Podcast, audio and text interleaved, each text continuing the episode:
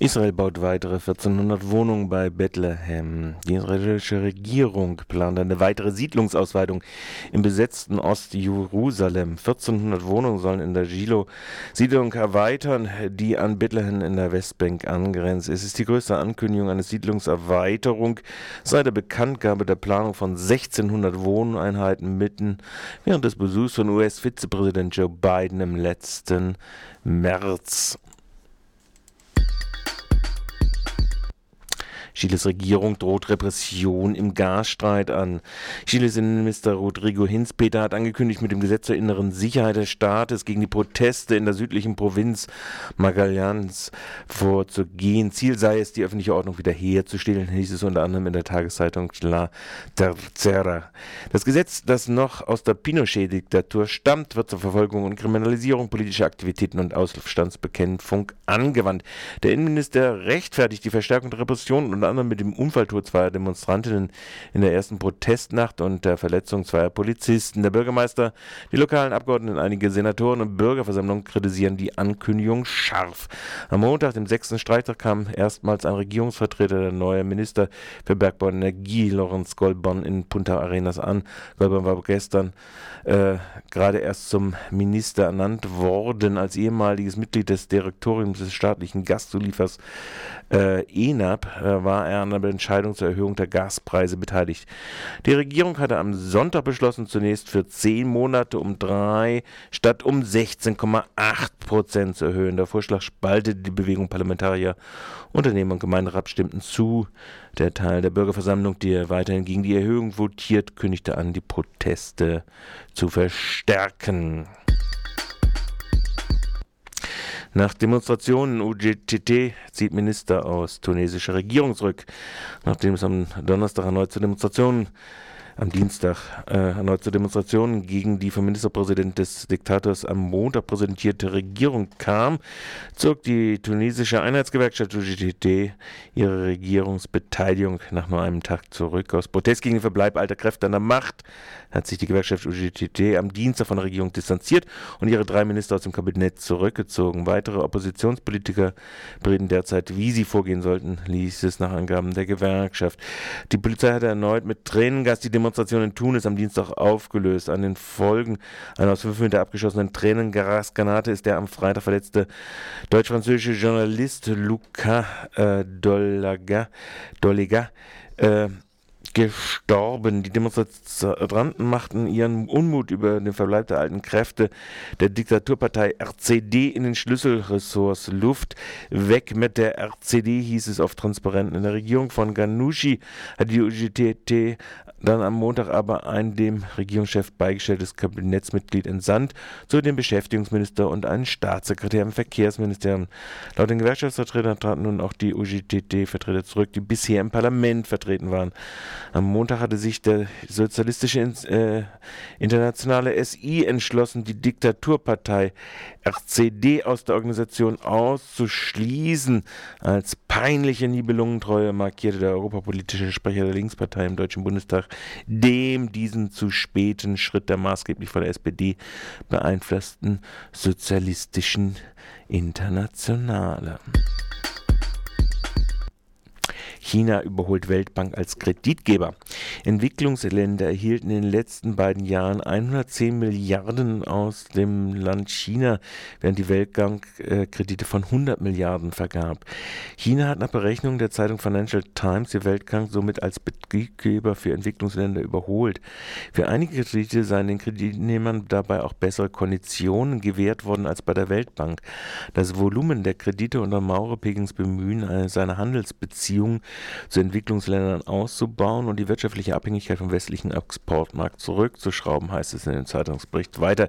Die Volksrepublik habe über die Kreditvergabe auch ihre Handelsinteressen mit rohstoffreichen Raten, äh, Staaten wie Venezuela und Brasilien vorangebracht.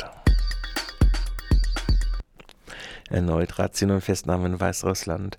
In Weißrussland ist die Staatsmacht erneut mit Razzien und Festnahmen gegen die Opposition vorgegangen. Der oppositionelle Präsidentschaftskandidat Ivan Kulikov wurde festgenommen, einen Monat nach den umstrittenen Präsidentenwahlen. Beschlagnahmten Sicherheitskräfte zudem in Redaktionen unabhängiger Medien sowie in Wohnungen von Regierungsgegnern zahlreiche Computer Notizen, wie die Agentur Belapan am Dienstag in der Hauptstadt Minsk meldete. Die Polizei verhörte mehrere Journalisten, die über die gewaltsam niedergeschlagenen Proteste am Abend der Präsidentenwahl des 19. Dezember 2010 in Minsk berichtet hatten. 4,2 Milliarden Euro Dual-Use-Rüstungsexport in 2009. Im Jahre 2009 wurden für 4,2 Milliarden Euro sogenannte Dual-Use-Güter, die sowohl für militärische als auch für zivile Zwecke verwendet werden können, exportiert. Abgelehnt worden seien gerade einmal die geplanten Exporte in Höhe und Wert von 16,8 Millionen Euro, also unter 2 Prozent. Äh, dies steht in einer Antwort der Bundesregierung auf eine kleine Anfrage der Fraktion Die Linke. Im Rahmen des Genehmigungsverfahrens wurde der Verwendungszweck überprüft, sagt die Bundesregierung, seien Güter für eine militärische Nutzung vorgesehen, orientiere sich die Entscheidungspraxis an den restriktiven Grundsätzen der Bundesregierung über den Export von Kriegswaffen und sonstigen Rüstungsgütern. Auch die Kontrolle des Endverbleibes sei ein Kernelement der Exportkontrolle, versicherte die Bundesregierung. Bildungsstreik Protestfeuer. Die zweite nach Freiburg hat am Dienstag in Weingarten in Württemberg die zweite Aktion des landesweiten Protestfeuers stattgefunden. Es versammelten sich mehr als 150 Menschen im Innenhof der Pädagogischen Hochschule. Sie bilden eine Menschenkette und entzünden das Protestfeuer in Form von Wunderketzen. Zitat, wir freuen uns, dass sich die Studierenden weiterhin für ihre Bildung einsetzen, gerade an einer pädagogischen Hochschule. Es ist wichtig, dass sich die Studierenden mit anderen Möglichkeiten der Bildung beschäftigen, denn sie werden später das Bildungssystem weiter beeinflussen müssen. Schön, dass wir an die Aktionen der letzten Jahre anknüpfen konnten. Auch Christian Breer, einer der Mitfahrer des Protestbusses, freute sich. Nach dem Auftrag gestern haben wir heute die zweite Aktion erfolgreich durchgeführt. Das zeigt auch, dass in kleinen Städten die Menschen auf bessere Bildung brennen. Ich hoffe, sagte Herr Breer, dass nun auch die weiteren Aktionen in der Woche in Sigmaringen am 20. Mannheim 21., Heilbronn 22. und Ulm 22. so gut werden. Dann Abschluss der Tour Brennen auf Bildung äh, wird eine Großdemonstration in Stuttgart am 29. Januar sein.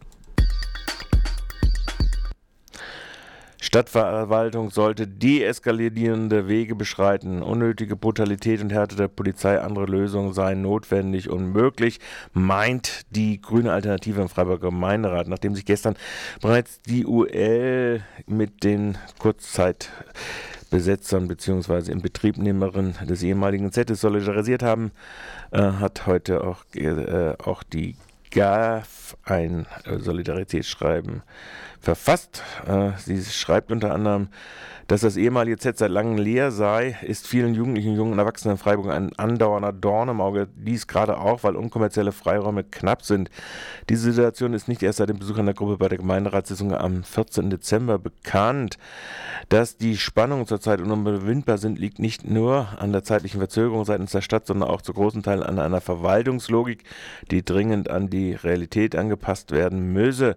Es ist deswegen sehr bedauerlich, dass die Stadt keine Vorgehensweise dafür hat, falls es wie gestern zu einer wiederholten Besetzung, also vorgestern, äh, kam. Die Stadtverwaltung stellt reflexartig Strafanträge, was zwangsläufig zur Räumung oder Möglichkeit zur Verstellung der Personalien führt.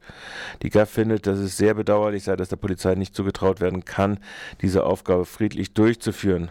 Hauptwandlich wortlich ist aber die Stadt, das Jugendamt solle versuchen, Konflikte mit Jugendlichen und jungen Erwachsenen gewaltfrei zu lösen, auch wenn sie, wie in diesem Fall, ein legitimes Bedürfnis unkonventionell äußern, so Stadträtin Monika Stein. Der darauffolgende Einsatz der Polizei während bzw. nach der Besetzung des ehemaligen Jugendzentrums Zitz sei von unnötiger Gewalt geprägt gewesen. Es kam zu mehreren Verletzungen. Besonders hervorzuheben ist mindestens eine Kopfverletzung durch Schlagstock Einsatz. Es sei zum wiederholten Mal über eine erhöhte Gewaltbereitschaft seitens der Polizei sich zu beschweren. Die Anwendung von Gewalt solle nicht die Standardmaßnahme sein, um wahrgenommene Störungen zu beseitigen.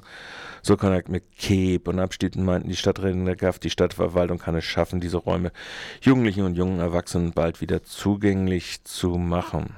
Wir hören es, wollen mal sehen. Öffentliche Aufsichtsratssitzungen, Fraktionsgemeinschaft der unabhängigen Listen unterstützt Pläne der Bundesregierung für mehr Transparenz.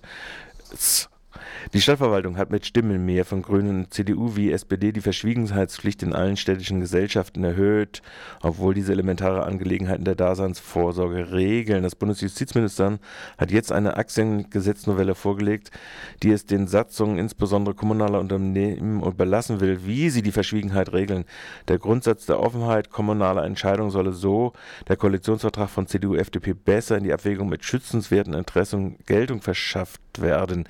Die unabhängigen Listen begrüßen die Gesetzesinitiative und fordern, die UL hat wie ja seit jeher größtmögliche Öffentlichkeit jeglicher kommunaler Entscheidung, auch und gerade für großmögliche Öffentlichkeit der Sitzung der Aufsichtsräte städtischer Gesellschaften eingesetzt.